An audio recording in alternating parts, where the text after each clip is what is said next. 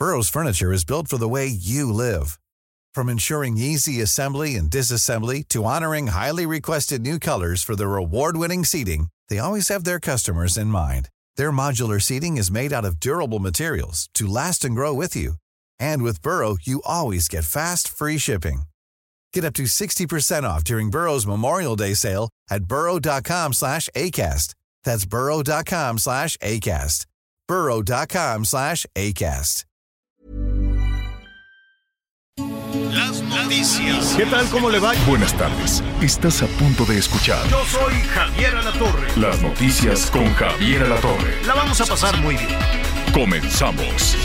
Dijiste, con otro beso tuyo me enamoraré.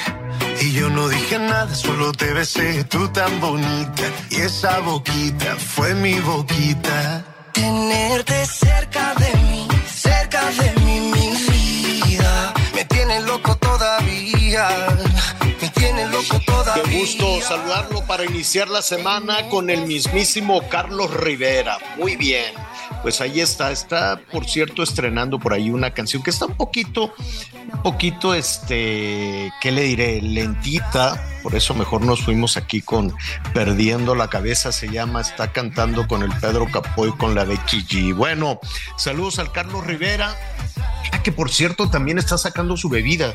Ya ve que los artistas este, sacan eh, pues eh, tequilas y mezcales. Eh, a algunos les va súper bien con sus vinos, sus tequilas, sus mezcales, otros más o menos, pero casi todos van experimentando por ahí. No sé, no sé la, la- la fascinación, pues, de algunas personas de sacar su propia. Digo, el mercado del mezcal y del tequila es buenísimo, y si eso se suma a la fama de algunos personajes, pues puede- pueden salir cosas muy, eh, muy buenas. Sé que, por ejemplo, George Clooney, si no me equivoco, bueno, pues está haciendo ahí unos dinerales también con su tequila. Él vende por ahí algunos, algunos tequilas muy buenos, algunos ya lo hacen en, en, en forma muchísimo más eh, empresarial, por decirlo, ¿no? Muchísimo más ordenada. Otros van eh, aprendiendo sobre la marcha. Carlos Rivera sacó un mezcal, si no me equivoco. Entonces, pues eh, ojalá le vaya, ojalá le vaya muy bien. Qué caro es el mezcal, qué caro es el tequila.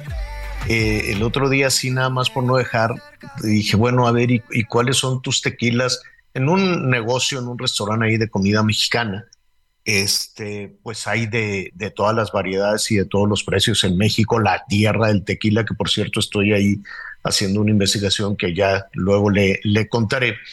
Entonces, este, porque venimos con esta historia del tequila, por lo menos desde el siglo XVII, 1600 y, y ráscale. Antes, pues le decían un vino de agave, ¿no? Pero ya eh, el, el tequila, lo más cercano a lo que hoy conocemos, pues es más o menos del siglo, del siglo XVII, pues imagínese usted la bebida mexicana por excelencia, aunque no fue necesariamente eh, un, bueno, pues sí, mexicano, porque ya estaba residiendo aquí, como todo en nuestro país, con esa potencia de, de los pueblos originarios y de los españoles que llegaron a México, pues está casi todo lo que tenemos es una combinación de, de estas, de estos dos factores, ¿no? no nada es eh, absolutamente prehispánico, nada es absolutamente peninsular en lo que hoy conocemos como México. Sí, hay algunos pueblos originarios, hay algunas,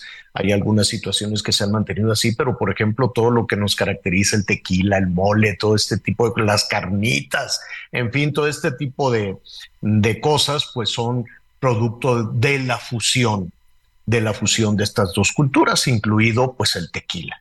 Entonces le comentaba que le, le dije ahí a, a las eh, personas que atienden en este negocio de comida mexicana, pero elegantón, hágase de cuenta. Entonces, pues tenían de todo. Y me dijo, pues mire, el más caro que tenemos es este. Y le dije, pues ni me traiga la botella porque no te lo voy a, no te lo voy a, no te lo voy a pedir, tráeme mejor una, este, una agüita de, una agüita fresca de algo y no tenían, pero dije, bueno, pues ok, este, mil ochocientos y pico, un, un caballito de tequila pesos. mil ochocientos y pico de pesos. Le dije, pues, ¿de qué está hecho eso? Carísimo, carísimo. Pues todo está carísimo. La verdad es que anuncios van, anuncios vienen, una sentada a comer, pues es, es, una, es una cosa carísima, ¿no? Los precios van subiendo, subiendo, subiendo. Aquí hemos hablado de lo que significa ir al súper, ir al, al, al, al, mercado, ir a comprar lo básico y, y, todos sabemos que va subiendo y subiendo muchísimo. Ahora, pues imagínese ir a un restaurante. Yo sé que la industria restaurantera se quiere recuperar lo más rápido posible de, de la crisis de la pandemia, pero con esos precios ya es, eh, es muy difícil.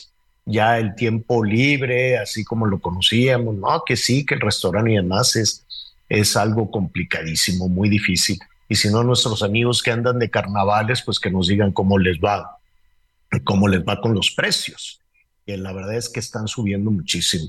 Y atención, no es lo único que va a subir Fíjese que si usted es de, estas personas que se entretiene o que le dedica mucho tiempo a las redes sociales, ¿no? Estar ahí en el teléfono, este, se ha sacado una cuenta. Hay personas, hay, hay adolescentes y hay niños que hágase de cuenta que se pasarían el equivalente al tiempo que le dedican a las redes sociales es como estar dos meses seguiditos 24 por 7, o sea, 24 horas al día durante dos meses. Eh, es el tiempo que se le dedica cada año a las redes sociales. Es muchísimo.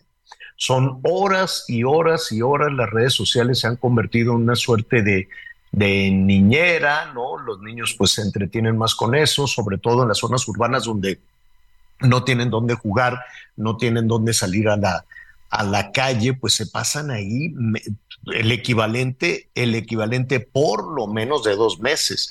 Ahora imagínense también los adultos. La verdad es que ha sido fascinante la manera en que muchas personas se enganchan en el tema, en el tema de las redes sociales. Bueno, pues atención porque eso también va a costar. Va, eh, si usted quiere tener la certificación de Twitter, pues ya lo sabíamos, eso le sale en ocho, en ocho dólares, más o menos ocho, eh, dólares mensuales. Hágase de cuenta que pues, si lo cerramos eh, 160 pesos, ¿no? Aproximadamente por cada cuenta de la familia que tenga en Twitter. Pero ahora le va a costar 12 dólares. En total, si usted tiene, hágase de cuenta, Twitter, Instagram y Facebook, va a tener que pagar unos 20 dólares, unos 400 pesos mensuales, agréguele a su cuenta si es que lo quiere, si, porque ya van a cobrar estos servicios, antes no cobraban. Vamos a hablar al ratito con un especialista para que nos diga este, quién tiene que pagar, quién no tiene que pagar, qué parte es gratuita, qué parte cuesta, ¿Qué va a pasar, por ejemplo, con todos los políticos que tienen, ya saben, ¿no? Como si fueran tan queridos y como si fueran tan populares, ¿de dónde? Entonces ya sabe, todos las y los políticos, no, yo tengo no sé cuántos miles de seguidores, no, pues yo tengo millones de seguidores comprados en muchas ocasiones, ¿no? Sus asesores o van y se contratan con alguna agencia, entonces le, compran seguidores y dicen, miren a mí cómo me quieren, mire cuánta gente tengo, tengo tantos friego de, de ¿cómo se llama?, de seguidores. Bueno, pues ahora los vas a tener que pagar. ¿Y cómo le vas a hacer? Bueno, ya ve que ellos agarran dinero de donde pueden. Qué prosperidad la de los políticos. No pagan nada, no pagan súper, no pagan renta, no pagan luz, no pagan gasolina. Desde los más importantes hasta los menos importantes, ¿usted cree? ¿Usted se imagina que su gobernador paga el súper o paga la luz o paga el agua o pagan, no pagan nada, nada, nada, nada. Lo que ganan mire, libre y polvo y paja se lo embolsan, no pagan absolutamente nada. Entonces, pues vamos viendo si, si van a tener que pagar eh, la, certificación, ¿no? Si el número de seguidores que tienen son reales o son trampa, ¿no? Ya ve que todos los políticos hacen trampa. Definitivamente. Hoy vamos a hablar también de eso. Al ratito vamos a hablar del famoso plan B, hasta dónde sí, hasta dónde no, la vida eterna de los partidos políticos, estos eh, que son pues ya sabe, todos los que se acercan al árbol más frondoso, cuando el PRI era el más frondoso, pues todos iban ahí a ver que le cayeran algunos frutos, ¿no? El verde, todos estos, y lo que el PRI se transformó en Morena, o bueno, el surgimiento de Morena, porque a los de Morena no, no les gusta eso, pero en realidad, pues sí, ¿no? Casi todos, casi todos eh, eh, tuvieron esa militancia priista, desde el presidente de la República hasta el que usted quiera en su momento, pues fueron priistas, ahora son, ahora son de Morena. El hecho es que es el partido más potente, es el partido más poderoso y todos los partidos chiquititos se van, tienen su negocio a la sombra de Morena. Y digo negocio porque pues no, no ofrecen nada. Yo no veo que ninguno de los partidos chiquitos nos contribuya en absolutamente nada. ¿Usted le debe algo al verde? ¿Usted le debe algo al PT? ¿Usted le debe algo a qué a todos esos partidos chiquitos realmente han cambiado para bien su vida, la de sus hijos? Nada y nos cuestan un dineral. Entonces, como están en riesgo de desaparecer, van a hacer una modificación para que el partido grandote les dé pues una pizcacha de los votos, ¿no? Les dé ahí, le, pues mira, yo te doy de mis votos para que no pierdas el registro. Hágame el refregado favor. Entonces, pues todo eso apunta a que así será. En algún momento en Palacio Nacional el presidente dijo que por ningún motivo, pero pues al parecer así le van a hacer para que no desaparezcan, pues le pueden regalar, le pueden decir, toma de los votos que a mí me sobran, para que tú sigas ganando dinero, para que mantengas la franquicia y para que no tengas nada que hacer en la vida y, suene tu cajita registradora, porque a mí que no me vengan. Los políticos no saben hacer, no saben ni cambiar un foco, ni pintar una pared, o sea, no saben hacer absolutamente nada, nada más viven del dinero de la gente. Solo de eso viven, no saben hacer nada. Entonces, imagínense que les quiten el registro, ahora sí, ¿no? Ahora sí se van a tener que poner a trabajar y resulta que cuando lleguen a pedir trabajo les digan, oye, ¿y tú qué sabes hacer? Este, no, pues yo nomás sé robar dinero de los ciudadanos y hacer ahí todas las tranzas para ganar elecciones. Bueno, pues a ver en dónde te contratan, ¿no? Entonces eh, están tratando de mantener la franquicia, de mantener el negocio, que créame que es un negocio millonario, ¿eh? Ha dejado para que iban generaciones y generaciones controlando los partidos políticos. Si no se crea que están muy preocupados por la ciudadanía, no hombre, que van a estar preocupados por usted y por mí por nada. Están preocupados por el dinero que eso les deja. Entonces ahí dicen, no, pues que nos den un poquito de votos porque si no, pues los vamos a perder y no sé qué. Bueno, pues eso también lo están ahí discutiendo en el Senado. Vamos a ver. Y mire, está tan ocupada y tan preocupada la gente, por ejemplo, en Tamaulipas tuvieron una elección extraordinaria para elegir este senador. Mire, ocho de cada diez con posibilidad de votar los mandaron por un tubo, no les interesó. Ocho de cada diez, el 80% del electorado en Tamaulipas dijo, no, qué necesidad yo de ir a, votar. Entonces, con el 20% que fue a votar, ahí se lo repartieron y entonces dicen, no, yo recibí el 70%. Sí, recibiste el 70% de los votos de un 20 que le interesó. Así está el interés. Y así como está en, Tamaulipas, pues está también en una buena parte del país. Ya definitivamente estamos cada vez más alejados. El abstencionismo de ese tamaño está, es proporcional al interés o a la lejanía que tiene el ciudadano de todos estos procesos. De todo eso y más vamos a estar hablando hoy. Qué bueno que está con nosotros. Tenemos mucho tema para platicar con usted. Miguel Aquino, ¿cómo estás? Hola Javier, ¿cómo estás? Me da mucho gusto saludarte. Gracias, gracias a todos nuestros amigos. Espero que hayan tenido un excelente inicio de semana, sobre todo pues una semana con muchas, con muchas ganas, con mucho ímpetu. Sabemos que las temperaturas, pues ahí por todos lados siguen variando, pero bueno, ante eso y no importa las cuestiones del clima, vamos a darle, vamos a darle buena cara a la vida. Anita Lomelí, ¿cómo estás?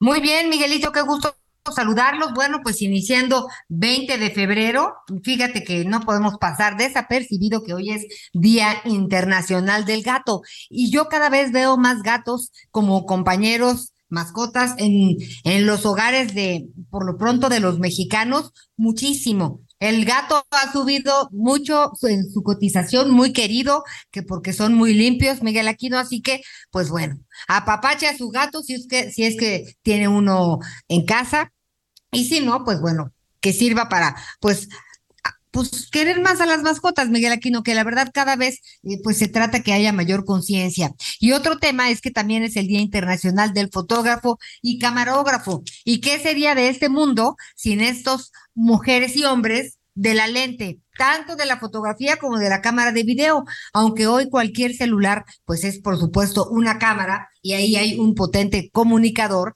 este pues nosotros conocemos muchas y muchos compañeros que son verdaderos talentos este en este sentido y que primero se ahogan antes que soltar la cámara, Miguel Aquino. Sí, por supuesto, un abrazo, un abrazo para todos nuestros amigos camarógrafos, por supuesto, en Heraldo Televisión, Fuerza Informativa Azteca, y la verdad es que de pronto el trabajo de ellos casi no, casi no se ve, o por lo menos no que no se vea, sino más bien ni siquiera saben quién es el que está detrás de la lente y a veces son los que verdaderamente captan y son los que te llevan, que te llevan la noticia. Y Anita, bueno, pues mucha, mucha actividad hoy, muy, un recuento ahí muy interesante por parte, por parte del presidente. Estaremos viendo también lo que sucede en Oaxaca y se cumple un año ya de la guerra en Ucrania.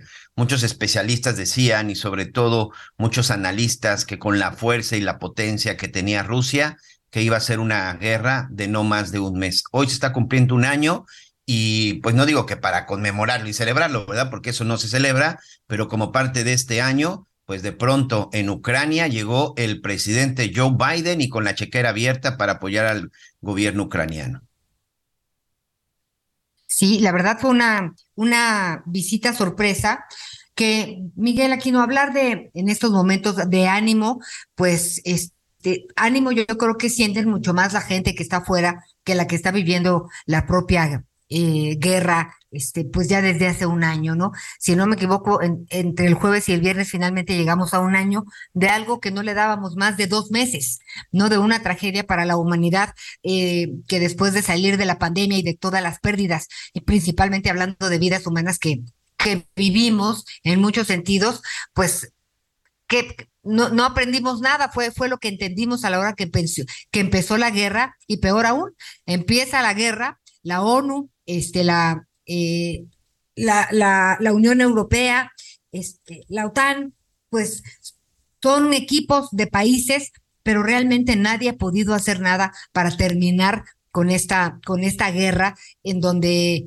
pues ha perdido la población civil, por supuesto, y la humanidad sin lugar a dudas. Miles, miles, miles de personas inocentes de todas las edades, miles familias rotas, y muchísimos millones de damnificados que perdieron su hogar, salieron huyendo. Algunos, muy pocos, llegaron, llegaron a México y pues a través de, de una organización que ya hemos estado platicando con ella, pues recuperaron pues alguna de sus extremidades con prótesis Miguel Aquino, pero los horrores de la guerra, este, pues nunca los, nunca los tendremos claros debido a que, pues, son inenarrables y pues ojalá que el aniversario nos traiga una reflexión y se dé un alto al fuego. Hubo un intento de que hubiera conversaciones y charlas, pero había charlas mientras estaban los bombardeos, pues así no se puede llegar a ningún acuerdo, Miguel.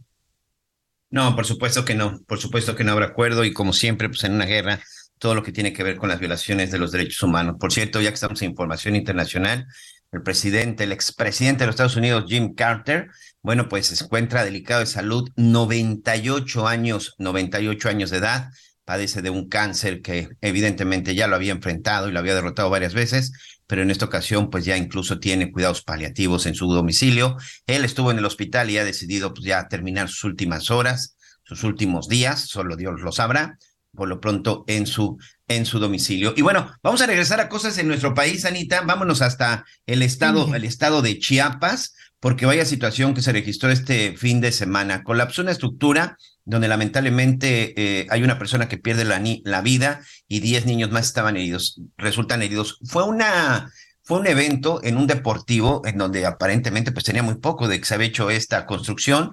Todavía no quiero adelantarme al decir que fue otra vez una construcción mal hecha, pero eh, la verdad es que es una situación que por los vientos se cae y provoca esta y provoca estas lesiones. Sería Acuña, nuestro compañero corresponsal en Chiapas de Fuerza Informativa Azteca, está listo. Eri, me da gusto saludarte, amigo. ¿Cómo estás? Miguel, ¿qué tal? Muy buenos días, Anita. Los saludo con mucho gusto desde Chiapas, pues sí, lo hace este, bien descrito. ¿Qué es lo que ocurrió en este centro de una unidad deportiva? El Copal se llama en Motocintla para que la gente más o menos ubique dónde se localiza. Está en la sierra, al pie de la Sierra Madre, en una región pues de muchos vientos, pero bueno, esto no justifica si precisamente la obra estaba construida en una región donde eh, pues hay fuertes vientos, se deben de generar mayores condiciones de seguridad. Eh, esto se colapsó, ya la Fiscalía eh, General del Estado abrió una investigación en el cual incluyó esto lo conocimos por fuentes eh, oficiales de la Fiscalía, que el exsecretario de Obras, se llama César de Costovilla, eh, pues está siendo investigado, ya que esto fue una asignación directa de casi nueve millones de pesos cuando esto debió ser sometida a concurso para que pues muchas empresas pudieran participar y ofrecer los mejores servicios, pero no, se asignó directamente, esto llamó la atención, el costo también parece muy elevado, nueve millones de pesos.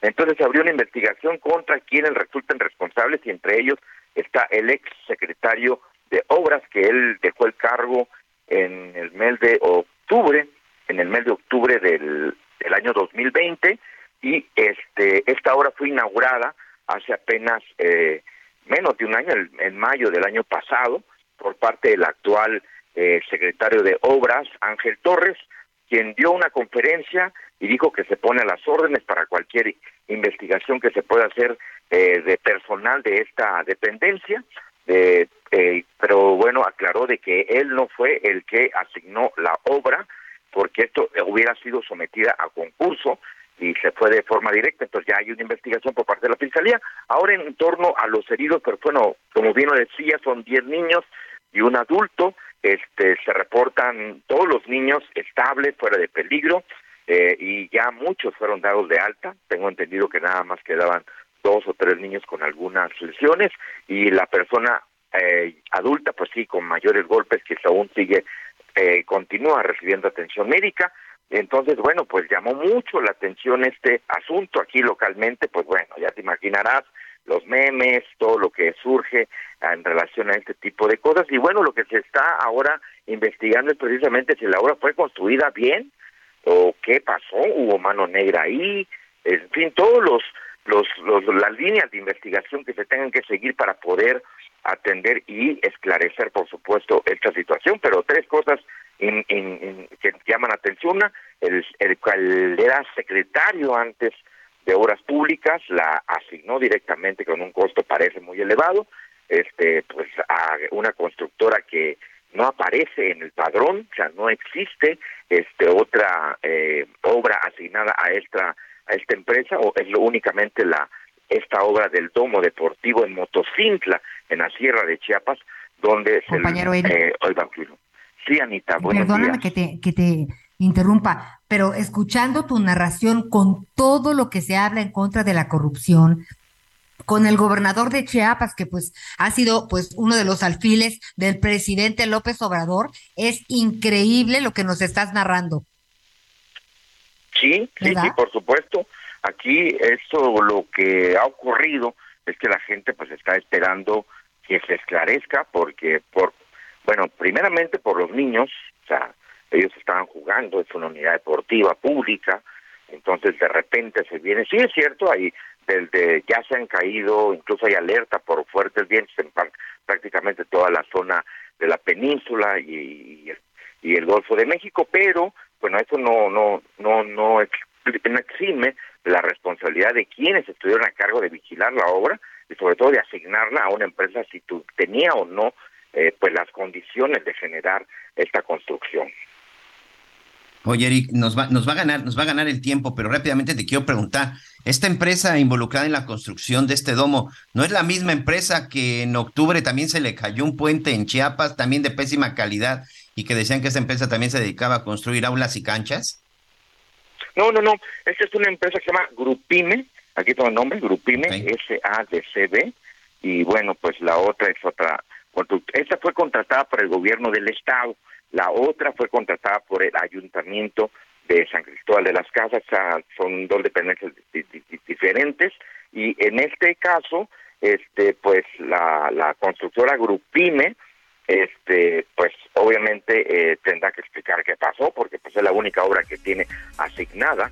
Y en una zona de mucho riesgo como lo es Motocicla, donde entran huracanes, vientos, pues debió haberse considerado mucho mayor seguridad. Apenas fue inaugurada hace menos de un año y pues ya se cayó.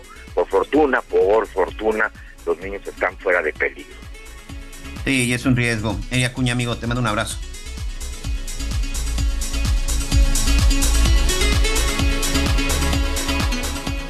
Conéctate con Javier a través de Twitter, arroba javier torre.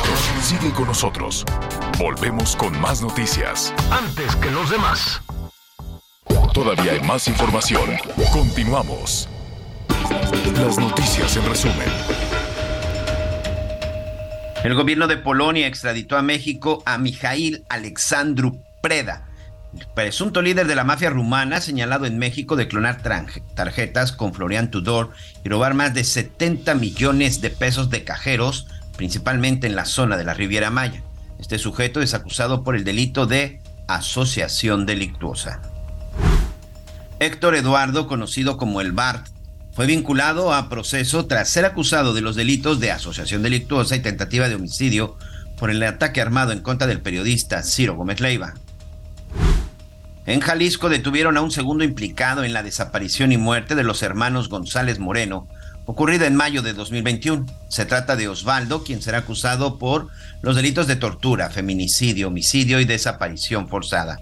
Los tres hermanos González Moreno fueron sacados de su vivienda y llevados a una casa de seguridad, en donde los torturaron hasta la muerte. Y hoy el dólar se compra en 17 pesos con 79 centavos y se vende en 18 pesos con 88 centavos. Gracias, Miguelito. Fíjate que esto, con lo que terminas este primer resumen de información, pues estaba yo leyendo muchos, muchos eh, columnas de analistas en donde hablan de mejorar las expectativas de crecimiento para, para 2023. El peso en su mejor nivel de los últimos cinco años. La moneda mexicana se ha beneficiado de los incrementos en la tasa de interés del Banco de México, así como por los indicadores económicos positivos en Estados Unidos. Te juro que quisiera yo así sacarle una foto a la pantalla de la computadora y que se congelara por lo menos seis meses, ¿no? Para que nos diera chance de, pues, de organizarnos, de capitalizar y de crecer. Porque un tema también que tenemos que platicar y que, que nos importa a todos desde cualquier perspectiva es el tema de este pues de las vacaciones dignas. Que que ese tema pues mire vacaciones dignas las requerimos todas y todos. Ese no es el tema a discutir pero es como sucede eh, por ejemplo en las carreras no todos estudiar medicina no pues no los no no no hay trabajo para todos los doctores todos en abogados a estudiar leyes. No, pues no todos los, los eh, este, abogados no encuentran trabajo y los filósofos, pues mucho que menos. ¿No? Entonces, sí es una cuestión que, por un lado, las vacaciones dignas, pues muy taquillero tema, muy importante, necesario, pero solamente puede haber vacaciones dignas en la medida que las empresas pues puedan tener eh, pues un éxito en, en, el tema que, que, cada, que cada empresa eh, se dedique. Por eso queremos platicar hoy con Jesús Orozco, que es presidente del Comité Jurídico de la Asociación Mexicana de Empresas de Capital Humano, justamente para saber, de acuerdo con la Asociación Mexicana de Empresas de Capital Humano, la reforma de vacaciones dignas, esta entró en vigor el 1 de enero de este año, incrementará los costos laborales de las empresas. Además, aún existen dudas entre las empresas sobre su aplicación. Así que es importante hablar de este tema, de esta reforma, y nos da gusto saludarte, Jesús Orozco, ya les decía, presidente del Comité Jurídico de la Asociación Mexicana de Empresas de Capital Humano. ¿Cómo estás? Hola, buenos días. Contento aquí de estar contigo y con toda tu audiencia. Gusto saludarlos. A ver, ¿cómo está la situación desde la perspectiva de las empresas? Sí, mira, pues como bien comentaste, esta reforma que se publicó en el Diario Oficial de la Federación el 27 de diciembre del año pasado entró en vigor el primero de enero de este año. En, en ese sentido, tenemos que la tabla de vacaciones se actualiza, hay una nueva tabla que sustituye la anterior a partir de este año. ¿En qué momento aplica? Esto es muy importante. Tenemos dos momentos. Uno, pues a partir obviamente del aniversario, u otro, cuando alguna persona eh, terminara su relación laboral, pues en el finiquito ya se debe calcular con la nueva tabla. No por el hecho, la ley no es retroactiva, no por el hecho que ya brincamos el año, ya se sustituye la tabla para las vacaciones pendientes, sino que sí es muy importante destacar que aplica al momento de que una persona cumple su aniversario, ahí ya tiene derecho a este nuevo número de días de, de vacaciones.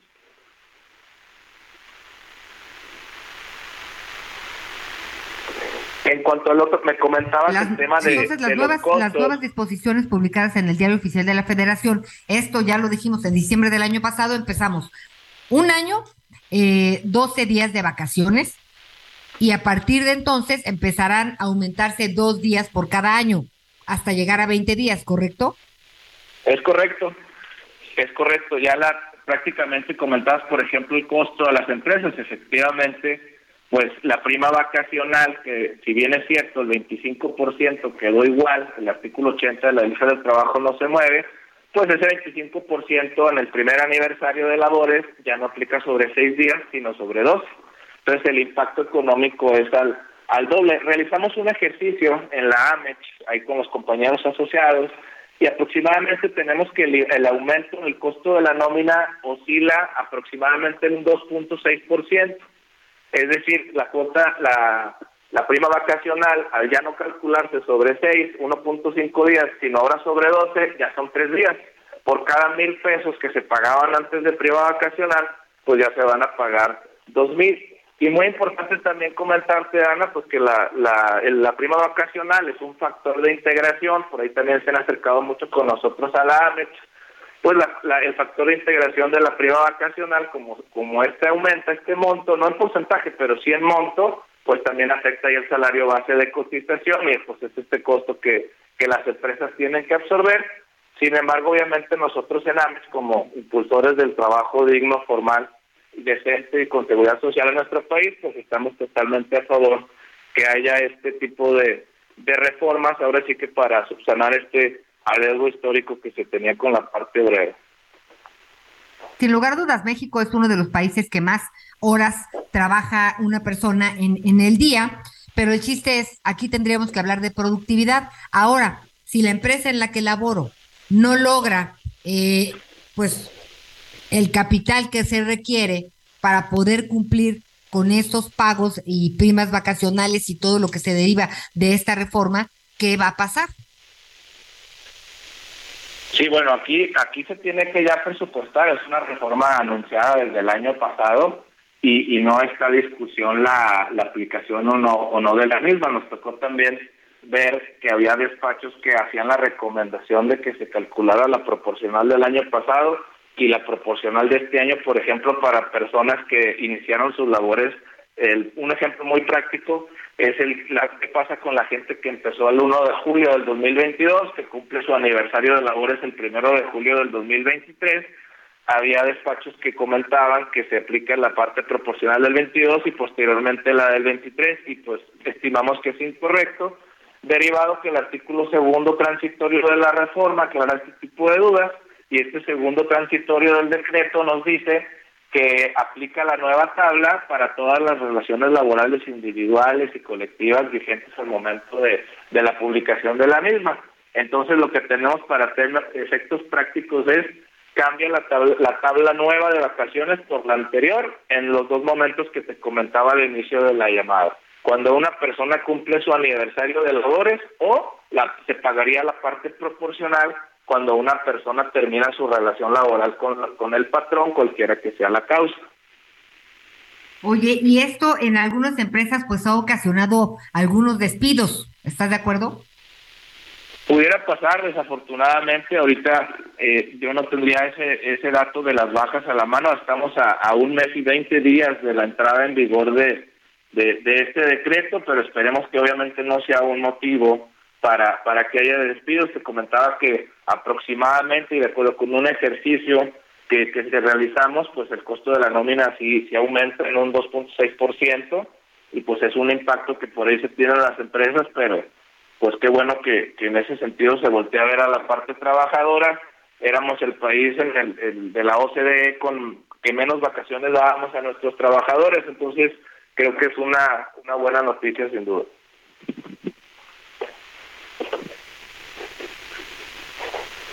Pues muchas gracias, muchas gracias, gracias por este, gracias por este tiempo y sobre todo gracias por permitirnos platicar contigo, Jesús. Sin duda, es un hecho en donde todas las partes deben de ponerse de acuerdo para que esto avance. Por un lado, los empresarios y por supuesto también la base trabajadora. Jesús Orozco, presidente comité jurídico de la Asociación Mexicana de Empresas de Capital Humano. Gracias por platicar con nosotros.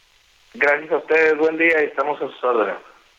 Muy bien, bueno, pues ahí está parte de lo que ha estado sucediendo. Sí, pues esto que finalmente se discutió, se aprobó en la Cámara de Diputados y que, por supuesto, que a todo mundo le ha generado, pues, ciertas dudas, ¿no? Sobre todo cuándo se van a empezar a aplicar, cómo se tienen que empezar a aplicar, pero por otro lado también el sector empresarial donde dice, bueno, pues es que ni siquiera nos tomaron en cuenta, ni siquiera nos contemplaron. Entendemos que todo el mundo necesita vacaciones dignas, como se le... que no significa que también anteriormente eran indignas, ¿no, ¿no Anita? No, bueno, eran unas vacaciones, eh, siempre eh, como que trabajas más de lo que descansas, esta es, es una norma. Eh, si se trata de encontrar un equilibrio, las vacaciones dignas pues son necesarias, es importante, pero tendría que haber también, pues esto ya es por parte de las empresas, ¿no? un, una reflexión en cuanto a la productividad, porque de nada se sirve que estés, usted disculpe la expresión, nueve horas nalgas sentada en la oficina, si a la, si a la hora de la hora no, no, no, no hay resultados. El chiste es que haya resultados y pues hay que tener capacitación para una mayor productividad y a lo mejor, Miguel Aquino, las, las empresas necesitan menos personal, pero más capacitado, y entonces, pues sí, que tengan sus vacaciones dignas. Son muchas cosas que tendrían que empatar al mismo tiempo, pero sí, como bien dice, siento que el sector empresarial, pues se siente un poco pues maltratado en el sentido de que pues no les preguntaron. Claro que tampoco se les había ocurrido no, a ellos, ¿verdad? Este, esto es, es cierto. Pero al final de cuentas, pues tiene que ser un equilibrio porque si a la empresa no le va bien, ¿cómo va a pagar unas vacaciones? dignas. Y que, final, que finalmente es de ahí de donde, de, donde se costea. De parte todo. Y esperemos que eso no represente al rato también, bueno, pues pérdidas de empleo, sobre todo, bueno, que muchos tengan que dar de baja empleados, porque entonces sí, ni vacaciones, ni trabajo, ni nada. Eso es precisamente ahí en donde debe de existir, donde debe de existir el equilibrio para esto y para todo, Anita para todo. El equilibrio es importantísimo y por supuesto que además pues que se involucren a todas las partes. Pero bueno, ahorita seguimos con el tema si te parece porque ya está en la línea nuestro compañero corresponsal Omar Hernández, el nuestro compañero corresponsal en el estado de Zacatecas para Heraldo Radio. Pues no sé si llamarle un fin de semana, Omar, o simple y sencillamente una continuación de lo que hemos visto en los últimos años en este hermoso estado de Zacatecas, en donde lamentablemente la violencia sigue imperando por todos lados, la falta de acción o la falta de, de, pues sí, de acciones contundentes para tratar de contener la violencia simple y sencillamente pues no dan, no dan resultado. Ya vimos que han llenado en ocasiones muchas calles de los diferentes, de las diferentes ciudades más grandes como la capital, Fresnillo, Jerez, este, que han estado ahí en este lugar, pues tratando de controlar la violencia, pero bueno, parece que nada ha dado resultado. Y este fin de semana no fue la excepción. Bueno, hasta afectó una festividad en la zona de Jerez. ¿Cómo estás, Omar? ¿Qué fue lo que sucedió? Cuéntanos. Gracias. Gracias, buen día. Efectivamente, han sido horas bastante complejas, complicadas para la población de Jerez, perdón, particularmente para los automovilistas quienes imagínate ayer venían prácticamente la mayoría de regreso de visitar a los municipios y de repente se encuentran hombres armados, los despojan de sus vehículos, los incendian para crear estos eh, pues eh, bloqueos delictivos. Las autoridades han informado que al final detuvieron a cinco personas que estaban realizando este tipo de acciones. En la mayoría de los casos bajaban a los automovilistas, incendiaban los vehículos y los dejaban allí al pie de la carretera sin hacerles ningún daño. Sin embargo, en un caso, un trailero opuso resistencia y a sangre fría lo asesinaron en medio de la carretera. Este es el saldo, cinco personas detenidas, presuntos delincuentes, una persona asesinada y más de una decena de vehículos incendiados. Evidentemente ha habido repercusiones. La Universidad Autónoma de Zacatecas y el Instituto Politécnico Nacional eh, pues están teniendo el día de hoy flexibilidad para quienes no pudieron llegar a clases, para quienes decidieron tomar clases a distancia o maestros que están impartiendo las clases a distancia, una situación que vuelve a trastocar de nueva cuenta el ambiente de Zacatecas con estos, ya te digo, cuatro bloqueos delictivos el día de ayer en los municipios de Fresnillo, General Colina, Guadalupe y Calera. Es el reporte. Omar, otra situación que también causó mucha indignación fue lo ocurrido en Jerez, ¿no? Donde suspenden las celebraciones, suspenden las festividades por la misma situación de la violencia y de pronto en las redes sociales aparece el presidente municipal de Jerez, pues muy contento y además cantando narcocorridos. Una situación que hay que tomar en toda su dimensión, evidentemente la situación de dolor, de tristeza y de desapariciones es muy grande y es muy fuerte. Este video, déjame decirte que hay una filtración desde el Congreso del Estado, de la legisladora de aquellos eh, rumbos, de que lo estuvo filtrando localmente desde el jueves. Nosotros lo investigamos, era un video del año pasado en una fiesta de uno de los migrantes. El doctor dice que pues él es de música de rock, de los de los Beatles, de los Bee de ese entorno y que no se saben los narcocorridos. Fue su defensa el día de hoy, fue muy empático, lo entrevistamos en la mañana. La situación, la realidad es que pues bueno, eh, bien dice, no hagas cosas que buenas, que parezcan malas, y esta fue una circunstancia que ya se la tenían ahí guardada en este video desde la oposición. Y sobre todo yo creo que más allá de la música, más allá de esto, es el entorno, ¿no? Eh, yo no sé si estaba de fiesta, digo, es algo que hace alguien en su, en todo su derecho y, y en los momentos en que están libres. El problema es que sucede cuando Jerez está sumido en la violencia y en donde él debería de ser el responsable porque aquí no se trata de echarle culpas a nadie. La seguridad del municipio de Jerez es responsabilidad del presidente municipal.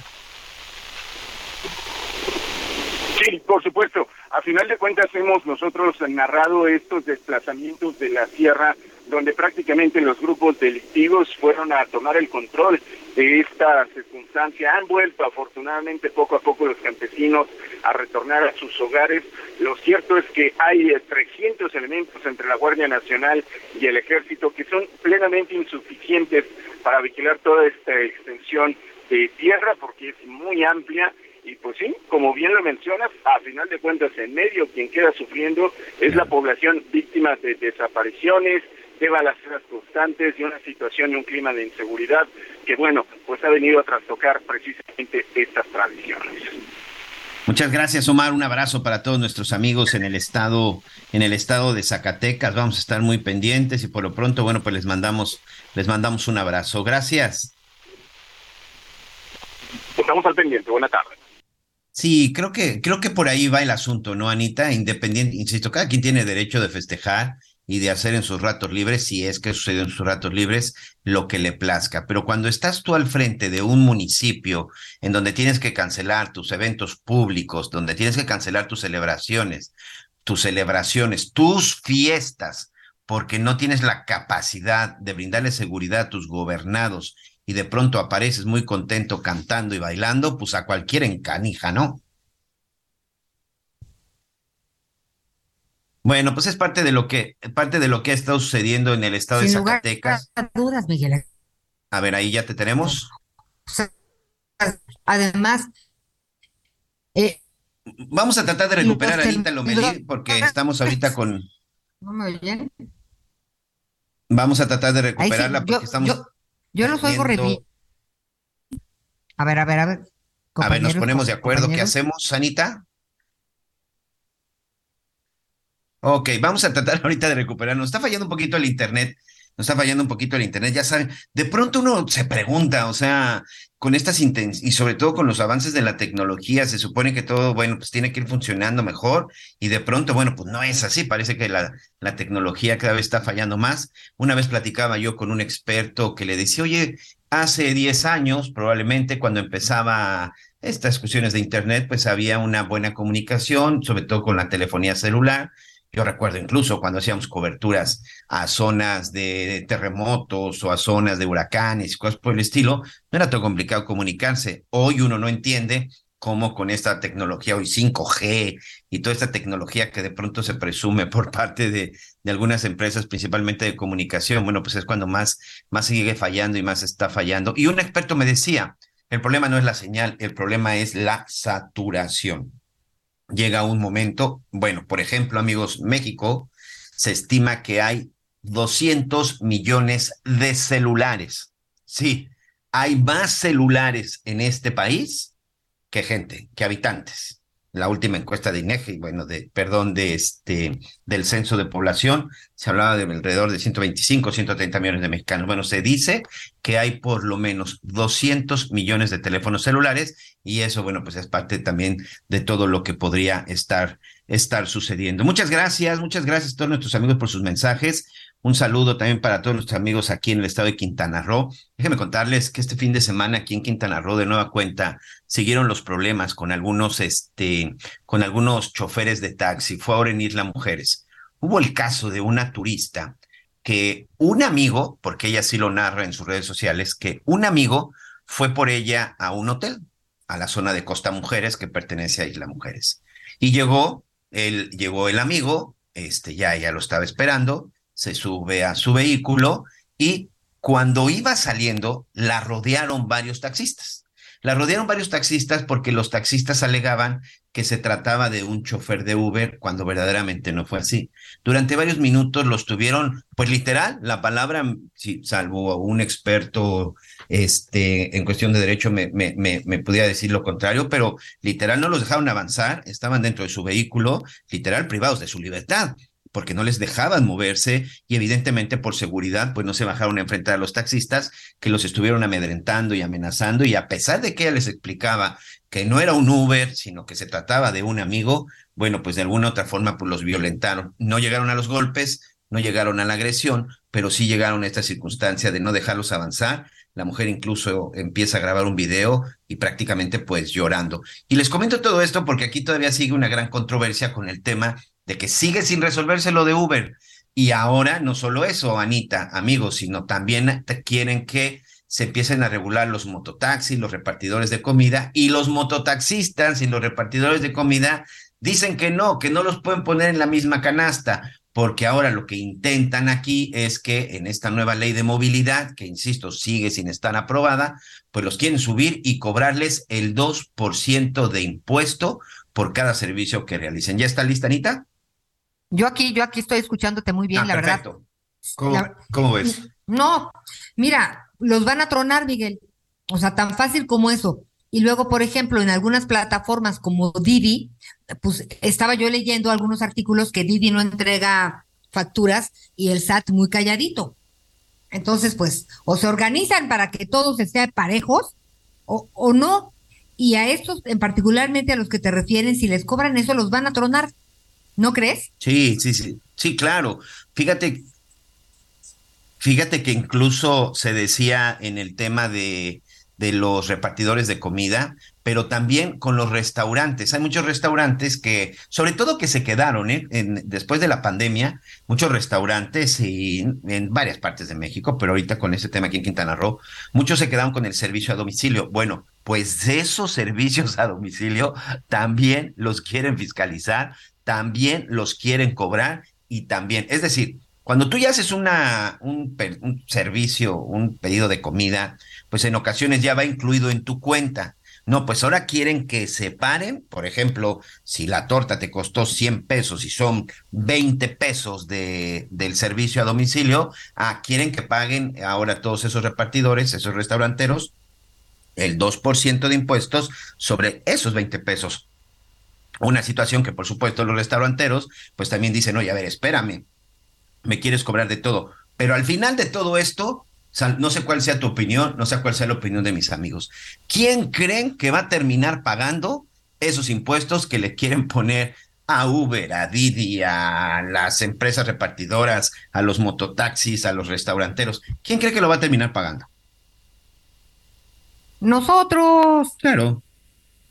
Por supuesto, al final el consumidor, el usuario, creo que somos los que vamos a terminar pagando esa parte. Hoy aquí sigue todavía esta controversia, pero lo más grave, hoy acá continúan con estas situaciones de pues de violencia, de agresión, de amenazas que a nadie le conviene, que a nadie le beneficia. ¿Y saben por qué? Porque se lo han hecho a turistas extranjeros. ¿Y saben eso qué significa? Que el extranjero se va con esa mala imagen de este, de este destino turístico, de este país precioso que es México con tantos destinos turísticos y a nadie, a nadie le conviene. Ojalá ya se apuren y sobre todo que hagan las cosas como deben de ser. A mí lo que me sigue sorprendiendo es la fuerza que tienen los taxistas en esta parte del país, ¿eh? Bueno, tenemos que hacer una Pues pausa. mira, Miguel, por aquí favor. muchas cosas que reflexionar. Tenerte cerca de mí, cerca de mí ahora. Volver a ser quien te enamora. Te juro que no veo la hora. Tanta belleza, siento que he perdido la cabeza. Mira Conéctate con Miguel Aquino a través de Twitter, arroba Miguel Aquino. Toda la información antes que los demás. Ya volvemos. Todavía hay más información. Continuamos. Bueno, qué, qué bien, qué bueno que sigue con nosotros. Eh, estamos entrando ya a la segunda parte, a la segunda parte del programa. Oiga, esta pues eh, va más allá de una pesadilla, este horror que están viviendo en Turquía y en Siria parece que no tiene fin, les volvió a temblar.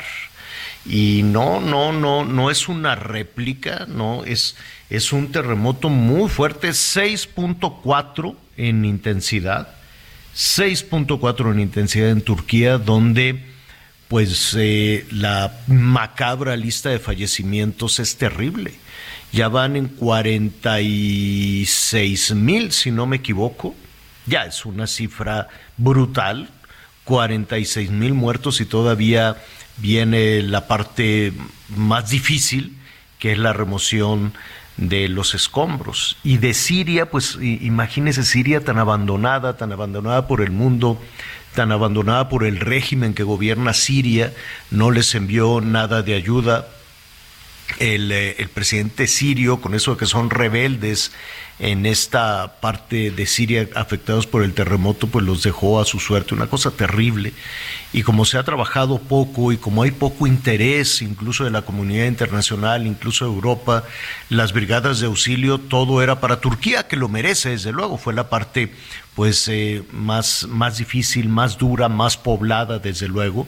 Pero yo no he visto ninguna campaña de, de auxilio a los sirios, porque además es complicadísimo con ese gobierno de Bashar al-Assad que verdaderamente tiene abandonada toda esa región de Siria, pues destinados a su suerte, pues la gente se quedó atrapada, las familias deshechas, deambulando nada más como fantasma, la, más o menos la Cruz Roja Internacional tiene algo de ayuda, pero Siria quedó absolutamente abandonada. Qué tristeza, qué pena, es una cosa terrible y justo pues les tembló hace unos minutos de nueva cuenta un terremoto de 6.4 en la misma zona del desastre. Ya le estaremos informando en un, en un momentito más. Nos están preguntando, Miguelón, eh, de, de Genaro García Luna. Nos quedamos el jueves, fíjese usted qué puentesote está. Es el, eh, el em, President Day allá en los Estados Unidos. Correcto. Allá sí están, pues sí, sí tienen estas figuras de buenos presidentes y demás, ¿no? Se vive de una manera diferente. Para nosotros los mexicanos la historia de los presidentes ha sido desastrosa, ¿no? Verdaderamente no, no tenemos un buen referente de la política, no tenemos un buen referente de los gobernantes, siempre vamos a tumbos con eso, uno más bandido que el otro, no, no, no tenemos el, el- orgullo de tener un President Day como lo tienen allá en los Estados Unidos, entonces se fueron en un puentezote viernes, sábado, domingo y lunes, Miguel.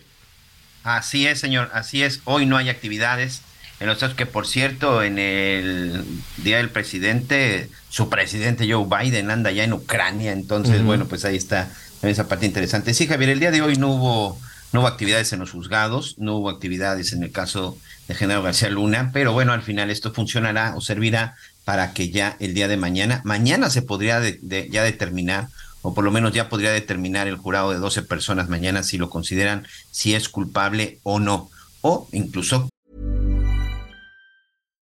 Millions of people have lost weight with personalized plans from Noom, like Evan, who can't stand salads and still lost 50 pounds.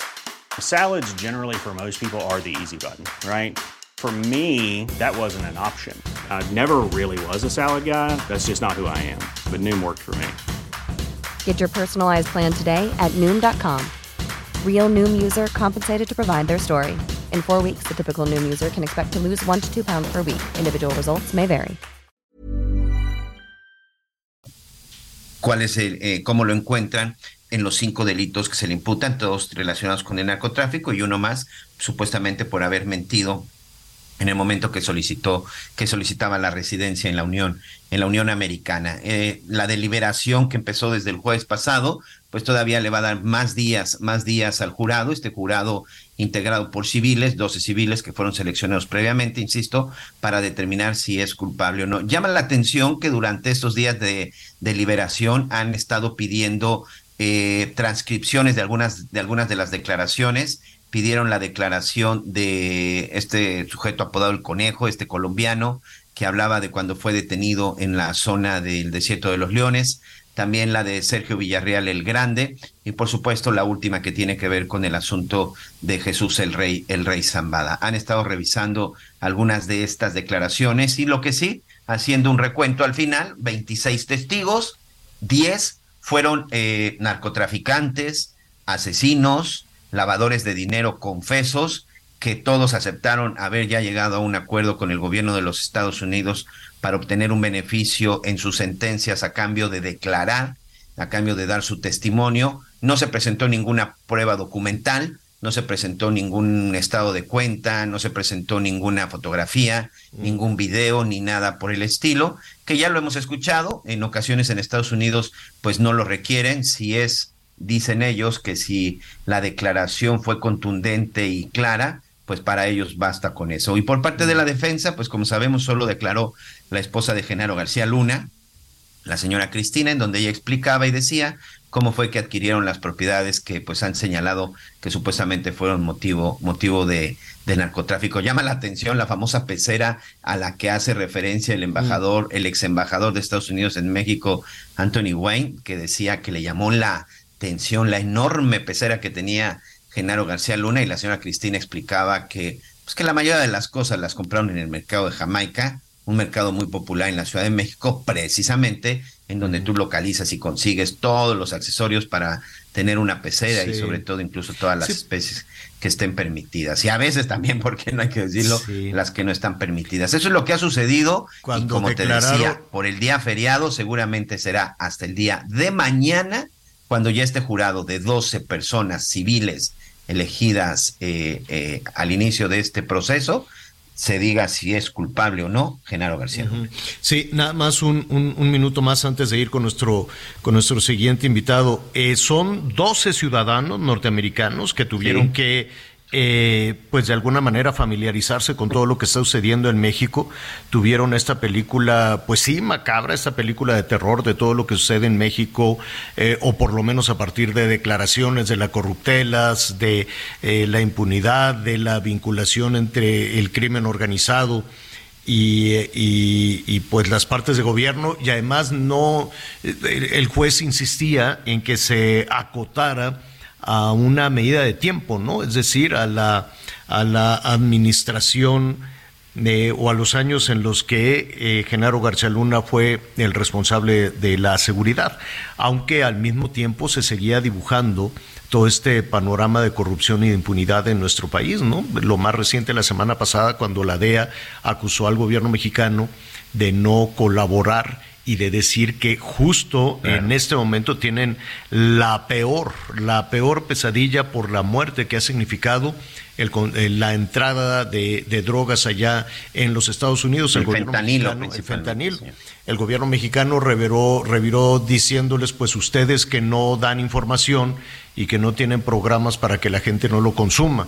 Entonces el asunto cerró la semana muy ríspido porque de alguna manera fue una agencia, fue la DEA la que acusó al gobierno mexicano, pero la respuesta fue el Ejecutivo, el gobierno mexicano, acusando al presidente Biden directamente y acusando al gobierno de los Estados Unidos de no hacer nada por evitar el consumo. Entonces la DEA dice, el gobierno de México no hace nada para evitar el envío de las drogas y el gobierno mexicano reviró diciendo, pues ustedes no hacen nada para evitar el consumo y en medio de todo eso pues están miles y miles de personas, no nada más jóvenes, créanme, no nada más jóvenes que están, que caen en el, en el consumo de, de, las drogas. Un asunto que probablemente, en el caso de García Luna, se resuelva se resuelva esta semana. Se tienen que poner de acuerdo todos. Cuando te decía que el jurado, los 12 ciudadanos están familiarizando, si no me equivoco, Miguel, se, todo tiene que ser unánime el veredicto de culpable o no culpable, ¿no? Sí, correcto, correcto. Por eso es que los dos están reunidos, por eso es que los dos se están mm, revisando y, y, como te decía, pues después de casi tres semanas de estar escuchando declaraciones, que mm. casi todas iban en el mismo sentido, pues ahora están pidiendo, están pidiendo las estenográficas, pues para tratar de recordar, tratar ahí de hacer pues algunos enroques y sobre todo, bueno, tener la claridad de qué es lo que van a determinar. Mira, la verdad es que si al final se van a basar solamente en las declaraciones y no les importa que haya sido la declaración de un delincuente y que no haya prueba, pues yo creo que ya sabemos cuál va a ser el resultado. Bueno, ya le estaremos ahí eh, informando lo que dice este grupo de ciudadanos que conforman el jurado en el juicio contra Genaro García Luna. Oiga, pues iniciamos el programa con este tema de, de, de, de, la política, que nuestra responsabilidad como medio de comunicación es ver por dónde andan qué decisiones están tomando las y los políticos en nuestro país. Yo sé que la gente está pues un poco cansada también de, de, de, de, lo que ha significado la discusión, la polarización, los pleitos en el tema, en el tema de la política. Yo sé que las ciudadanas y los ciudadanos están más ocupados de, de que los suyos lleguen bien a casa, ¿no? Los temas de la inseguridad, los temas de la, de la, de la carestía, eh, que está tremendo, ¿no? Yo no me la creo eso del 7.9. Bueno, yo sé que es una es un promedio, es un promedio el que da a conocer el INEGI, pero si le revisamos la, la cuestión de los alimentos es es brutalmente cara, tal vez por eso.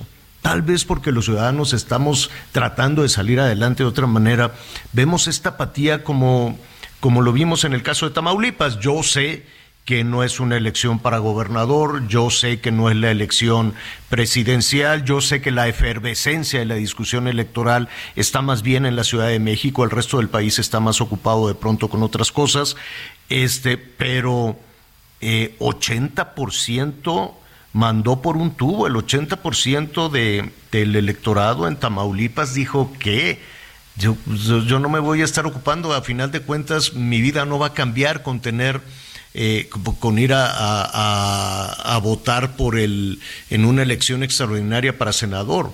Y esa es una elección importantísima. ¿Cambia o no cambia? ¿Nos afecta o no nos afecta? Que 80% de la ciudadanía en Tamaulipas diga yo tengo cosas mucho más importantes que hacer que ir a a decidir ese plan. Y si le preguntamos también ese 80% o al electorado, oiga, ¿usted qué opina del plan B? ¿Usted qué, qué, opina de todo lo que se está este, promoviendo, de cortar los recursos, de tener el control de los procesos, de disminuir, de hacer más invisible todavía al árbitro electoral con el argumento de, oye, pues nos vamos a ahorrar una lana, hombre, ¿para qué tenemos ahí al INE? Mejor ya que lo que lo organice este pues algún funcionario de la Secretaría de Gobernación y con ese dinero pues ya nos lo ahorramos. ¿Se bajará ese argumento de, de esa manera? Definitivamente todas estas decisiones, por ejemplo, lo que hoy se va, si no me equivoco, hoy se estará discutiendo en el Senado, este asunto de darles, como le dicen, vida eterna a todos los partidos que están ahí a la sombra de, un partido importante, en el caso de Morena, ¿no? Los partidos políticos este, que puedan em, pues que puedan tener la posibilidad de seguir adelante aunque la gente no los quiera. ¿Qué hacemos con todo esto? Yo le agradezco como siempre a Damián Cepeda, senador por el Partido Acción Nacional, que siempre está muy atento a todas estas cosas. Damián, ¿cómo te va? Buenas tardes. Muy buenas tardes, Javier, Ana María, Miguel, qué gusto, qué gusto saludarlos, estar con ustedes. Oye, dime algo, ¿qué, qué, qué discusión? Bueno, primero, vamos un poco por partes. ¿Qué, ¿Qué opinión te merece que el 80%, yo sé que es una elección extraordinaria, que no tuvo tal vez la, la, la difusión o el interés que una elección para gobernador o una elección este, eh, eh, federal o una elección para la presidencia de la República pueda tener, pero que casi el 80% de los ciudadanos con la posibilidad de votar decidieran ignorar la elección para su senador en Tamaulipas. ¿Qué opinas?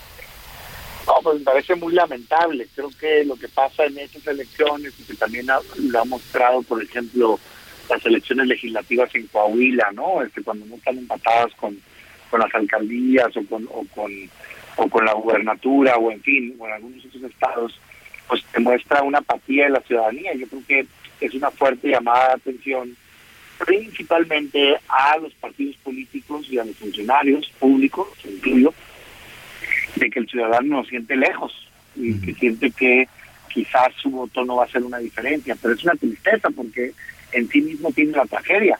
O sea, es un círculo este vicioso que lleva a que cuando no participa la gente, normalmente ganan aquellos partidos donde los gobiernos están metidos en las elecciones y tienen esta, eh, digamos, una estructura territorial y no ganan normalmente estos candidatos que, que más pueden representar bien a los ciudadanos. Entonces, la verdad de las cosas es que la solución a los malos gobiernos es la participación ciudadana. Cuando votan porcentajes muy altos de ciudadanos, sueles tener mejores gobernantes.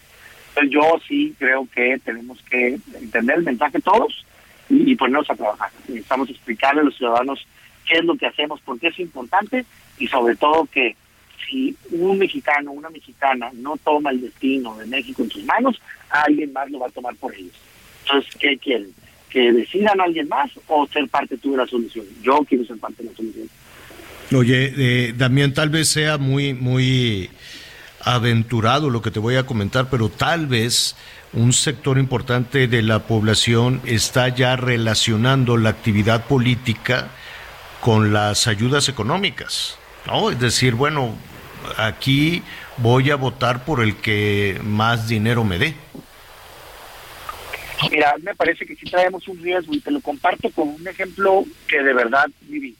En, unas campañas pasadas estaba una elección, una gubernatura, y caminando con una candidata a, gobernadora en, ese estado, eh, yo me quedé platicando con unos vecinos y me decían, me tocó a mí, o sea, no me lo contaron, me decía la señora, es que me da miedo que me quiten mi programa de adultos mayores, era con ese programa, ¿no?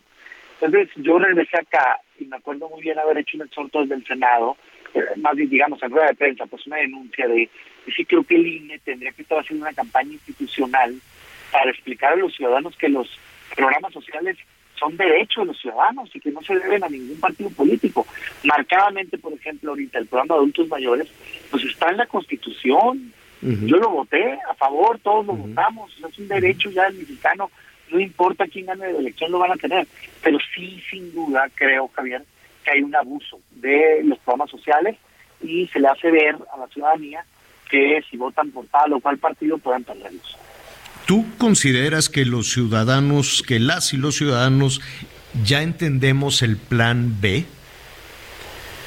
No, creo que parte del problema, y eso le juega a favor al gobierno y al presidente, es que no se dio a conocer o no tuvo la capacidad de informarle a los ciudadanos de manera adecuada de qué se trataba. Entonces tienes un presidente de la República muy potente, con sesenta y tantos por ciento de popularidad, que simplemente se para en una mañanera con todos los medios ahí, con toda la potencia de la presidenta de la República y dice, es que esto es algo bueno. Entonces, una mayoría de la gente le cree.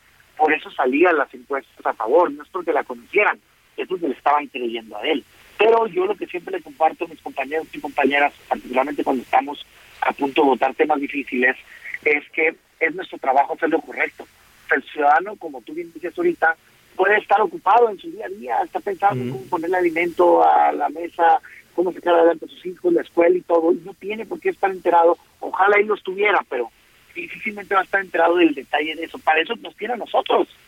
Yo sí tengo que estar enterado hasta el último grado es positivo o no, y tenemos que votar en consecuencia. Por eso yo le quiero decir a quien está escuchando, les doy mi palabra, yo sí la revisé toda, es muy dañina la reforma electoral. ¿Por, ¿por qué es dañina? ¿Por qué es dañina la reforma? Yo te lo, te, lo resumiría en cuatro temas, digo, pudiéramos tardarnos horas, pero así muy concreto en cuatro temas. Primero, lleva a cabo una serie de cambios a lo largo de cinco leyes. El único objetivo es debilitar al árbitro electoral, al INE. O sea, trae un odio con el INE, que le va quitando facultades en todos lados de manera tal que lo deja incapaz de hacer su trabajo bien. Entonces eso va a poner en riesgo las elecciones. Yo entiendo que el presidente tenga un pleito, que si con Lorenzo, que si con Siri, que si no sé qué, que si tienen asesores y choferes, pero eso no es lo que están quitándole. Eso pues adelante, que se quite, que se ahorre. No, se están yendo contra el 80% de los trabajadores que hacen posiblemente posibles las elecciones. Estoy hablando del que mantiene actualizada la sección electoral, del que entrega la credencial del elector, del que va y toca las puertas para que la gente vaya a la mesa directiva de las elecciones, de los que hacen posibles las elecciones. Entonces esto va a poner en riesgo las elecciones. Dos, le quita los dientes a el INE y al tribunal. ¿Qué es esto? Lo debilita, le impide que pueda sancionar a los candidatos cuando tengan faltas de hábitos, bien bribones, se quieren portar mal y que no les puedan quitar las candidaturas. Pero eso, eso va en contra de la democracia, porque debilitas al árbitro. No quieres que te sancionen, tú no te portes mal, cumple la regla.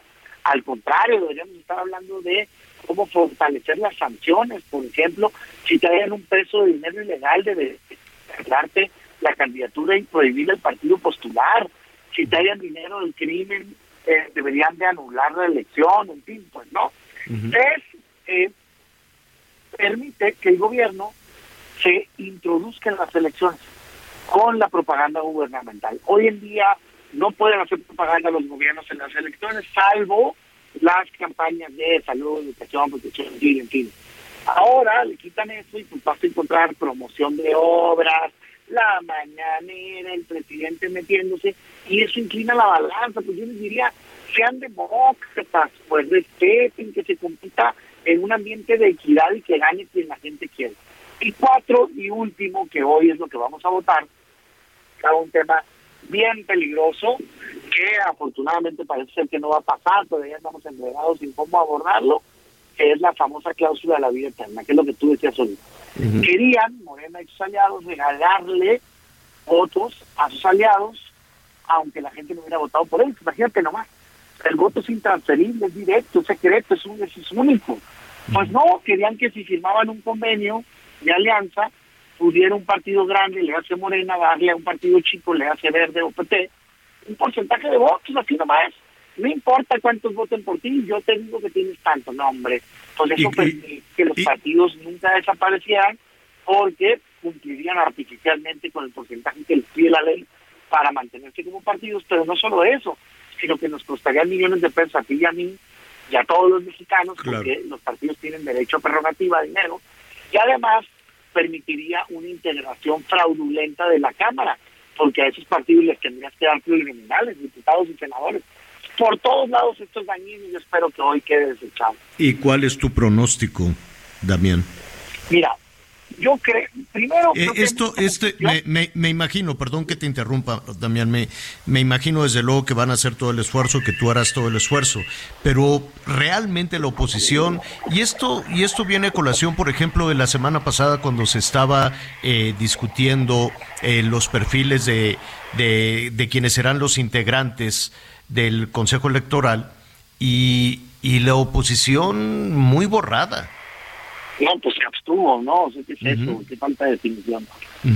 Este, sí, a ver, tú, tú me has escuchado varias veces, yo digo, respeto mucho, desconozco qué los llevó a eso, pero yo difiero. Yo creo que si algo está mal hay que rechazarlo, así, con fuerza, ¿no? Este, creo que e, estas zonas grises o estos titubeos no nos ayudan a, establecernos de, con, de una manera clara de cara al ciudadano como opositores. O sea, es, a ver, si está bien apoyado, si está mal recházalo, punto, no en media tinta. Entonces, a ver, ¿yo qué espero? Mira, lamentablemente el plan B electoral ya está aprobado. Lo primero que tiene que saber el ciudadano. Han generado algunos escritores, articulistas, incluso algunos consejeros, que me sorprende el grado de desconocimiento, la idea de que como si todavía estuviera bajo debate, pues no, ya se votó, ya lo votó la Cámara de Diputados, ya lo votó la Cámara de Senadores, Ya solo queda mandarlo publicar y ojalá y se haga lo más pronto para poderlo impugnar. Lo único que estaba pendiente, lo único que hoy vamos a determinar es el artículo 12 que tiene que ver con transferencia de votos. La propuesta era desecharlo. Yo simpatizo con esa propuesta, aunque debo de aceptar que es cierto que ha tenido fallas legislativas. Pero lo que yo no quiero es que algún motivo quede viva la posibilidad de que un partido por el cual no votaste le regalen votos. Pues no, eso es fraude electoral legal. Votos y dinero, Mi ¿eh? razonamiento va a ser, claro, mi razonamiento va a ser que quede muerta la cláusula de vida eterna, no simplemente pendiente.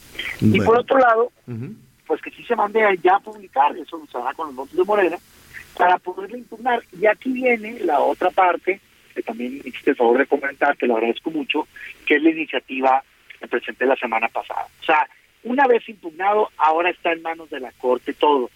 Y desgraciadamente eso es lo que ha venido pasando con los temas más importantes en los últimos años.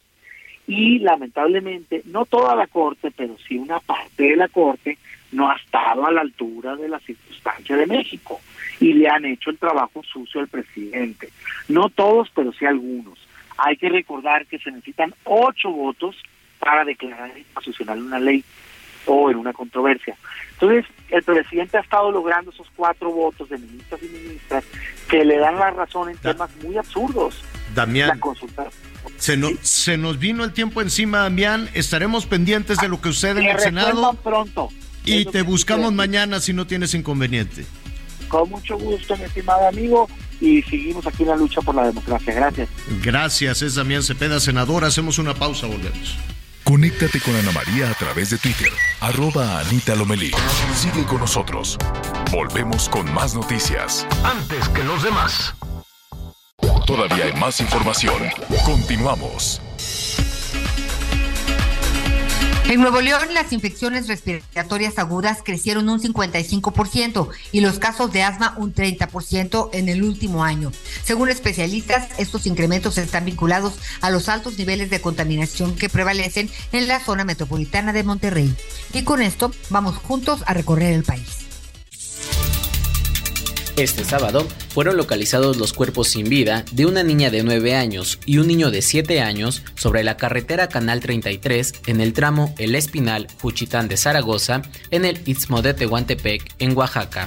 De acuerdo con la Fiscalía del Estado, se pudo establecer que la muerte de los dos hermanos, que se dedicaban a la venta de productos en la vía pública, fue por asfixia en un lugar distinto de donde fueron encontrados. Además, se determinó que el crimen pudo haberse cometido entre la tarde-noche del viernes y las primeras horas del sábado. Hasta esta mañana, el padre de los menores se encuentra detenido a efectos de continuar con la investigación, mientras que personal del DIF de Juchitán de Zaragoza brinda apoyo integral a otros cinco menores que habitan la misma casa que las víctimas, informó Ángel Villegas.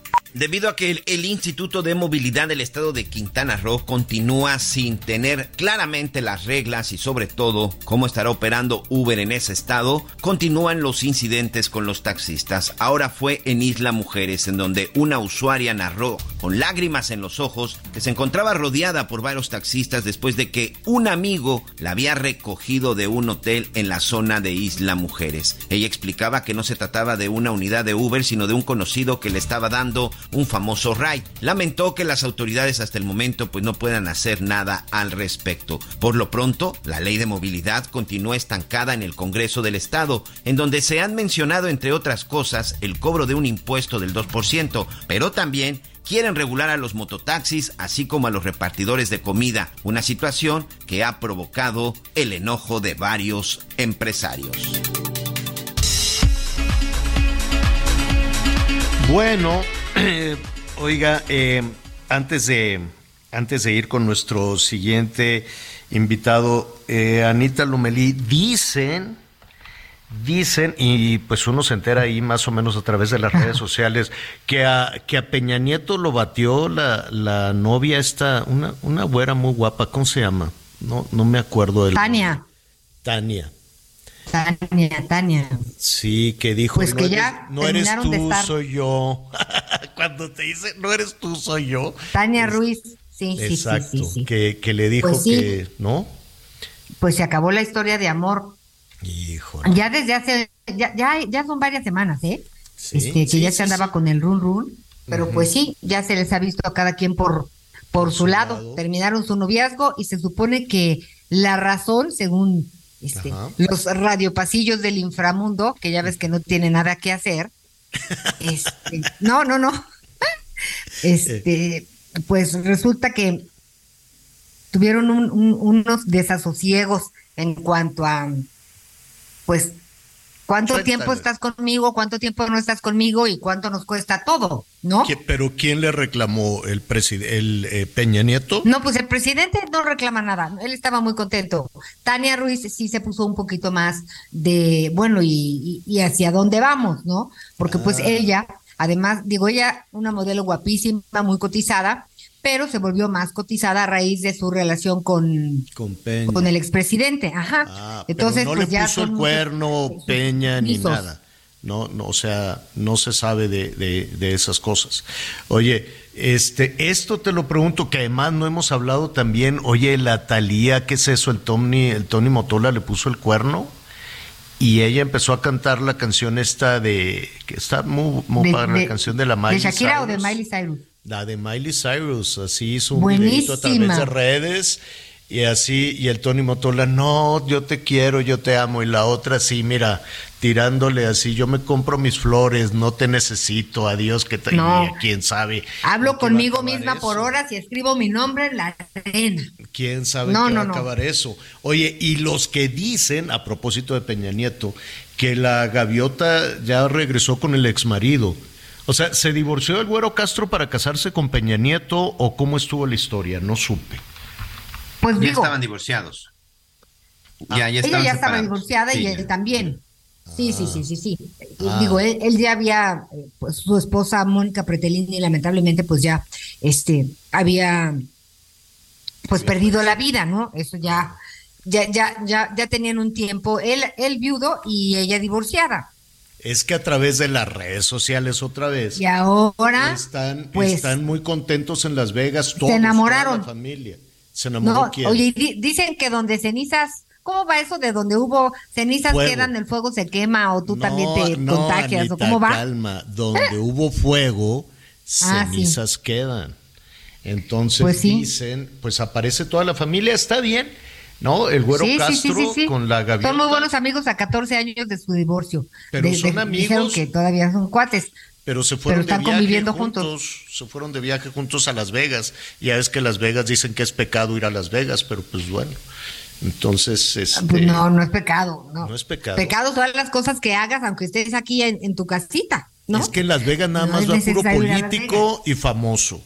¿No? Puro político y famoso. Y seguramente yo una vez fui, no me gustó.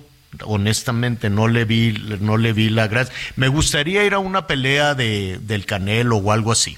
A eso sí me gustaría ir. Entonces fui y se me ocurrió cruzar por un casino y que me regañan. Me dijo la gente, ¿y usted qué hace aquí? Y yo no, pues yo nada más cruzaba por aquí. Me regañaron. Bueno, a ver, todo esto sale porque ya andar ahí revisando en el Facebook, en el Instagram, en todas estas cosas. Tú, ustedes tienen, ¿no, Miguel? ¿Qué tienen? ¿Tienen Twitter, Facebook? ¿Qué más? E Instagram, señor. Instagram. ¿Tú, Anita? Yo también, y LinkedIn. Bueno, ¿y cuántos integrantes de tu familia tienen Facebook, Twitter e Instagram? Mira, Facebook todos. E Instagram todos. O sea, son, ¿cuántos son? ¿Cinco? Sí. Cinco. Bueno, y el agregado cultural, que es el yerno, seis. Ah, entonces seis. Vas a tener que pagar, si es que tú quieres patrocinar las redes, ocho dólares de Twitter más doce de Meta, pues ya son veinte dólares por piocha. 20 dólares, ¿no? 400 pesos 2.400 pesos mensuales por el uso de las redes. ¿Cómo la ves? No, pues yo paso, ¿no? Mm, no, bueno, pues vamos viendo, se puede ir de gorra, no se puede, tienes que pagar. Salvador Martí, Wikichava, ¿cómo estás? Qué gusto saludarte. No, el gusto, el gusto en saludarlos es completamente mío y aquí con la preocupación que ya estás poniendo sobre la mesa de qué vamos a hacer si nos empiezan a cobrar por utilizar estas redes sociales. La respuesta en realidad es que este cobro sería únicamente para aquellos que quieren su cuenta verificada y para aquellas personas que también quisieran tener un agregado más de seguridad, lo cual aquí entre nos y que les cuenta a nadie más, los que estamos aquí en la mesa, pues podría decir que está mal. a ver, dime algo, si una persona dice, oye, no, pues yo no tengo para pagarle a Elon Musk, este, ¿cuánto quiere? 8 dólares, ¿no? 160 pesos. Y al Zuckerberg quiere, eh, ¿cuánto? O sea, en total tendrías que pagar 20, 400 pesos mensuales por el uso de las redes básicas, por así decirlo, ¿no? Ahora, ojo, es únicamente para aquellos que quieren la verificación, la, la, famosa palomita azul, que me pareciera que hicieron un estudio por ahí donde identificaron que la gente en realidad lo que más eh, le da valor o sienten que les da más estatus es precisamente esa verificación como si fueran de una persona importante o de una cuenta relevante. El hecho de que lo hagan de esa manera. Tú puedes seguir sin estar verificado. Exacto, tú puedes seguir sin estar verificado, no te van a cobrar por eso. Eso es importante y no te Limitan, no te limitan en el, eh, hazte de cuenta, si tú quieres eh, no sé, seguir a más personajes o quieres recibir más información, porque cada vez está más acotado, cada vez está más limitado. Eh, ah, de pronto tú puedes tener un universo ahí de, de, empresas o de personas eh, que quieres seguir pero no te llega esa información a menos de que la busques deliberadamente, Así es, esto lo que está en realidad haciendo es, eh, sí es limitar un poco más o adicional, eh, adicionar un poquito más de mecanismos donde, por ejemplo, en el caso de Twitter, si tú tienes la verificación, la palomita azul, tus tweets van a aparecerle a más personas para que se den una idea. Pero también depende de qué, para qué quieres utilizar las redes sociales. Si tú nada más lo quieres para conectar con dos, tres personas, ver lo que están haciendo, estar en el chisme de dos, tres cositas, en realidad no lo vas a necesitar. Ahora, el problema llega cuando eh, una cuenta que tiene la verificación, que también es importante recordar, esa verificación se diseñó específicamente contra las noticias falsas, con cuentas que estaban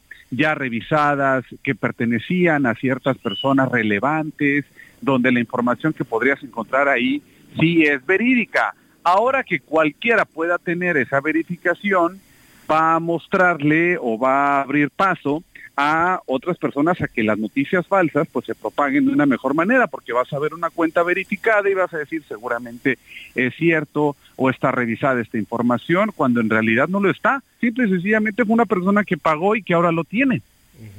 Oye, eso es lo grave. Ya, ya estamos abiertamente en la competencia por la presidencia de la República. Ya eh, eh, los se va a definir, yo me imagino que ese año, quién va a ser el candidato, la candidata de Morena, el candidato de la oposición, en fin.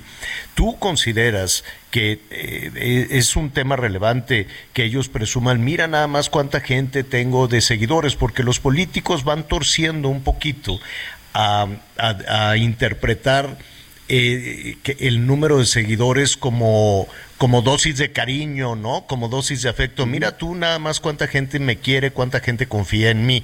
Eso por un lado, no sé si se debe interpretar de esa manera. Y por otro, los políticos son bien mentirosos. ¿Será realmente ese el número de seguidores que tienen? Aquí vienen dos cosas importantes. La primera es eh, que todo lo que yo les diga sobre redes sociales, pregúntenme en un mes si sigue vigente. ¿Por qué? Porque las reglas van cambiando. Entonces, eh, lo que yo les comento ahorita, quizá dentro de dos, tres, o para cuando sea la elección, pues va a ser completamente diferente. Si tú eres una agencia o si tú eres un candidato más bien, y llego yo como agencia y te digo, mira, ya tienes un millón de seguidores y por eso eres relevante, te estoy tomando el pelo. Actualmente lo que interesa en redes sociales no es la cantidad de seguidores que tienes, sino la cantidad de interacciones que tienes. Porque si bien tú puedes comprar y por cantidades arriba de 100 mil, 200 mil pesos puedes llegar a tener un millón de seguidores que en una campaña presidencial pues 100 mil, 200 mil pesos no es gran cosa eh, en, en términos de presupuesto, pues sí que padre que tengas tu millón de seguidores, pero si tienes una interacción de nada, no te sirve porque al final ya esta plataforma digital muchos creen que se convirtió en llenar las plazas eh, teniendo una cantidad importante de seguidores, pero si tu interacción es muy baja, en realidad no estás llegando a nadie. Mm. Oye, y con esta verificación, ¿qué pasará con la... ¿No, no se va a depurar eh, la compra de seguidores? No, en absoluto. Al contrario, lo que va a ocurrir es que aquellas personas que pagan son aquellas que van a tener más herramientas de seguridad.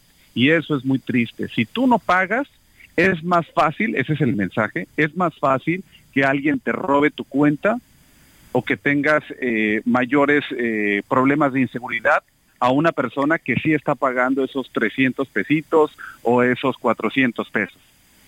No, bueno, pues entonces qué chiste. Digo, a, final de cuentas hay que tomar todo con mucha, con mucha cautela, con mucha reserva. Me, me, sorprendió mucho, estaba por ahí viendo un análisis donde se hablaba de que las niñas, los niños en el, en el país tienen más o menos un promedio de dos meses, digo, considerando el, el tiempo que le dedican a, a, la navegación en redes, sería 24 por 7, dos meses del año las horas que se le dedican. No sé si eso es mucho o es poco. ¿Tú qué opinas? Yo opino que nos asusta la cantidad cuando ya la vemos junta, pero en realidad lo que está ocurriendo es que actualmente las nuevas generaciones tienen una mayor facilidad, se llama, de cambiar entre pantallas, de estar yo viendo el teléfono y al mismo tiempo estar viendo mi serie favorita, de estar con la tableta y girar y ponerme a ver la televisión. Entonces, el tiempo que pasamos en pantalla es un poco el equivalente a las generaciones anteriores que pasaban tiempo viendo la televisión. Pero si tú te subías a tu carro y te ibas a algún trayecto de dos, tres horas, pues no podías ver nada. Y actualmente si te subes a un carro, al tren, al metro, a lo que sea, al avión incluso, puedes llevar tu pantalla y seguir consumiendo contenido. Si esa portabilidad pues ha incrementado la cantidad de tiempo y de exposición que tenemos en las pantallas. Por eso no me asusta tanto es este verlo, sin embargo sí tiene un impacto social muy importante, pero las causas sí pueden ser muchas y tampoco vamos a decir que es porque puedes estar o estás mucho tiempo ahí, sino que oportunidad de estar frente a una pantalla. Claro, y, y bueno, en realidad no no vaya, es, es muy difícil hacer un juicio, ¿no? Alrededor de las redes sociales. Yo no me atrevería a hacer un juicio alrededor de las redes sociales de decir esto es bueno o es malo. Para muchos es una herramienta. Por ejemplo, nos están diciendo una persona que para, como una herramienta de trabajo, tiene, eh, se apoya en, en Instagram, pues adelante, ¿no? Si les funciona, pues, pues adelante. Habrá algunos otros eh, temas eh, como la interacción social, la interacción de las parejas, la interacción entre los jóvenes, entre las familias, en fin, la interacción eh, eh, social o laboral que tiene que esforzarse porque la competencia es feroz, ¿no? La atención que puede presentar una red social sobre una conversación de amigos, pues puede ser, puede, puedes ir en, en desventaja en ese sentido, pero es muy difícil hacer juicios alrededor de todo esto. No sé tú qué opinas. Totalmente, por eso tampoco digo no hay que asustarnos, no hay que echar agua bendita y este a la, a la pantalla y llegar con el crucifijo porque no necesariamente es algo malo, simple sencillamente es una forma diferente de interactuar yo pude haber estado contigo en una junta una hora o bien pude estar frente a una pantalla en la misma junta pues este de manera eh, no presencial porque estamos a distancia y esa hora que estuvimos en esa junta cuenta como una hora más en pantalla. Entonces puede ser productivo puede ser para pérdida de tiempo puede ser mientras estás en un trayecto Tampoco vamos a decir que el público dejó de leer un libro porque o dejó de leer el periódico porque ahora está en la pantalla, simple y sencillamente tienes otra forma. Yo veo mucha gente en el metro consumiendo noticias en el, teléfono. Claro, definitivamente. Híjole, todo esto es tan cambiante, efectivamente, y, y, me quedo con lo que decías, ¿no? Dentro de un mes pues estaremos viendo unas reglas del juego distintas. De lo que se trata es de sacarle provecho y de que sea de utilidad. No sufrirlo, porque también es cierto que hay algunas personas que, que, sí lo sufren en, ese, en, este, en este tema. Siempre habrá mucho que, aprenderle. En síntesis, dime algo. Em, no tienes que pagarlo. El costo, lo, lo, eh, la verificación, o sea, tú puedes seguir utilizando Instagram, Facebook, Twitter sin la necesidad de, de pagar. ¿Así es? Así es, no tienes que pagar. Solamente hay una pequeña eh, letra chiquita en el caso de Twitter. Aquellas personas que habían agregado como método de seguridad su teléfono, si no pagas, van a obligarte a que a que quites ese número de teléfono de tu configuración de seguridad. Si no lo haces, ya no vas a poder usar Twitter. Solo vas a tener que meterte, quitar o desligar el número de teléfono a tu cuenta de Twitter y vas a poder seguir usándolo si es que no quieres pagar.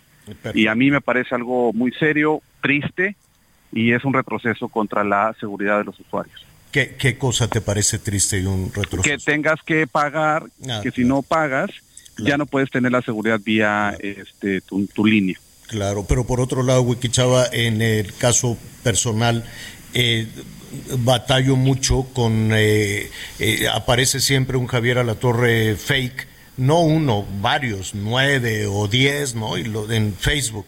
Luego lo quitan y vuelve a aparecer, lo quitan y vuelve a aparecer.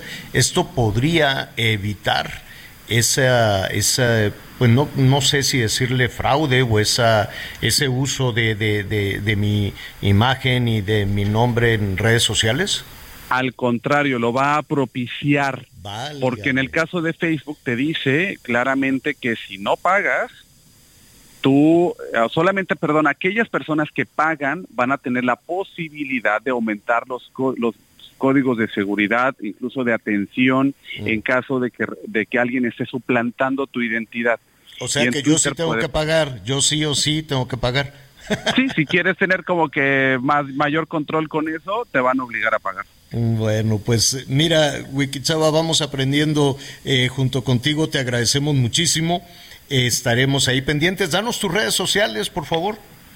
arroba Wikichava, ahí donde, donde yo hago siempre el análisis de todo lo que hay en las redes.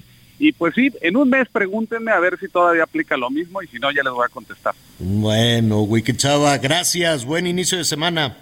Excelente inicio de semana aquí desde Mérida, Yucatán. Ah, que a todo dar, te vas a ir a comer delicioso y en la tarde por una nieve ahí a, a- ¿cómo se llama? Al Paseo Montejo, venden unas nieves.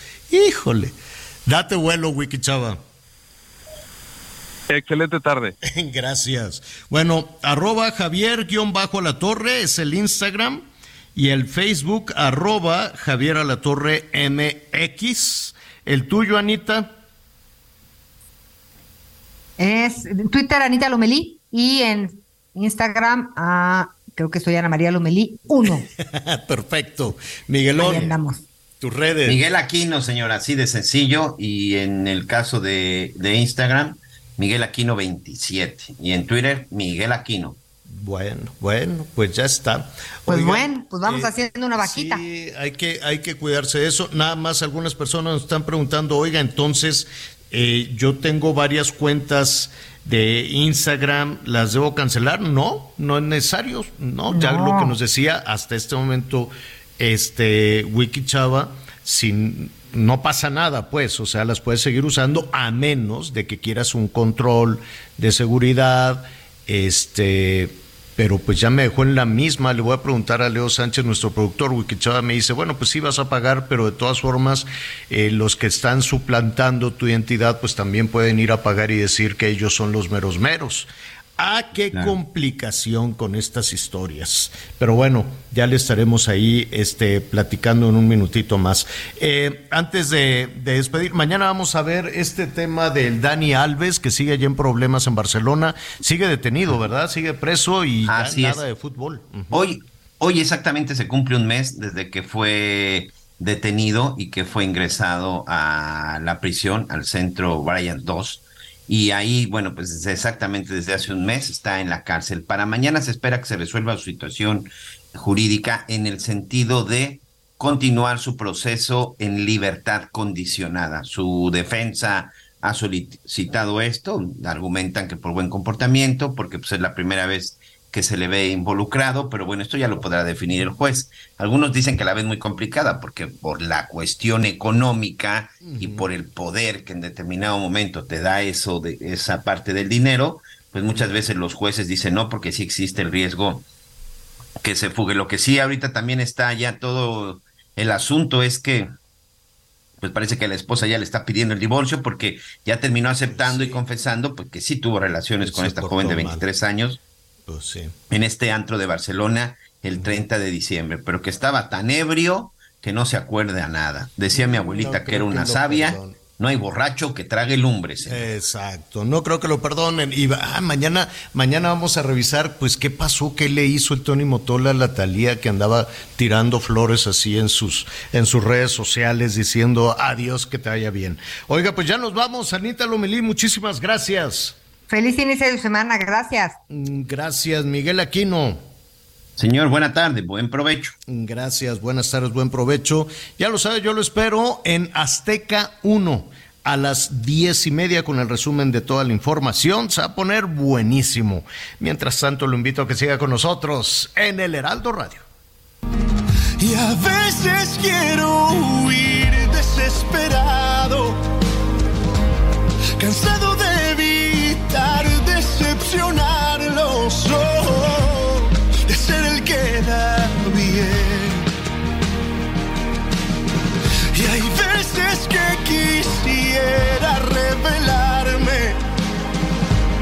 mantén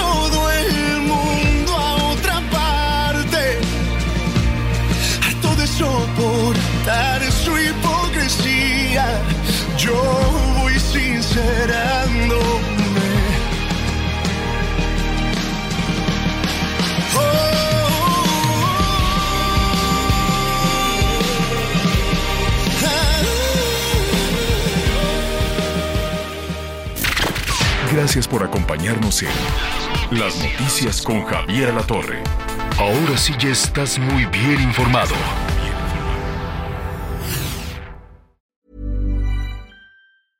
Want flexibility? Take yoga. Want flexibility with your health insurance? Check out United Healthcare Insurance Plans. Underwritten by Golden Rule Insurance Company, they offer flexible, budget friendly medical, dental, and vision coverage that may be right for you. More at uh1.com.